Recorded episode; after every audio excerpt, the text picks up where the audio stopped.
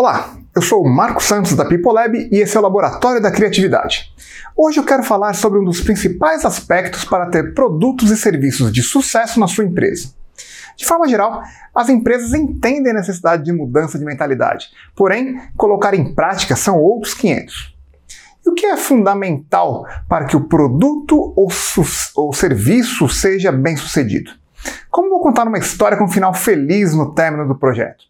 Surgem diversas respostas. Eu não quero ouvir aqui uma resposta acadêmica, afinal de contas, o que é bom para um pode não ser bom para outro. Eu quero trazer para o debate o que faz de fato uma solução ser adequada. O debate é subjetivo, sem dúvidas, porém a resposta fundamental, fundamental aborda o tema da empatia. Esse é um dos pilares do sucesso e sem ele a nossa solução ficará capenga. Como mencionei no início, colocar em prática as coisas é algo bem difícil.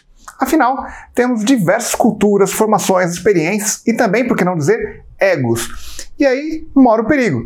Isso porque a solução que buscamos deve focar no usuário do nosso processo e não na gente.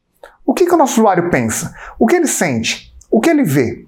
O que as pessoas ao seu redor estão dizendo? O que ele fala? Quais são suas dores e desejos?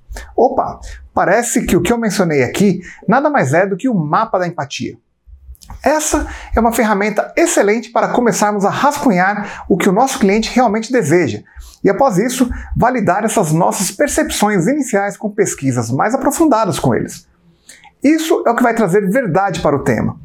Isso vai possibilitar a identificação de como podemos oferecer uma solução realmente focada, em vez de algo que simplesmente saia das nossas cabeças. Claro que temos nossas percepções e julgamentos do mundo. Não é inválido. Porém, temos que validar com um número suficiente de pessoas para verificarmos a aplicabilidade ou não das nossas hipóteses. Portanto, para sucesso nas inovações, é fundamental realmente colocarmos o chapéu do outro. De verdade. Só assim para começarmos a ter uma boa ideia do caminho que precisaremos traçar. Gostou da nossa conversa? Então, eu vou pedir para você deixar aqui seus comentários, para compartilhar, assinar o nosso podcast e curtir nossas páginas no Instagram, LinkedIn, Facebook. Você encontra a gente lá como People Lab.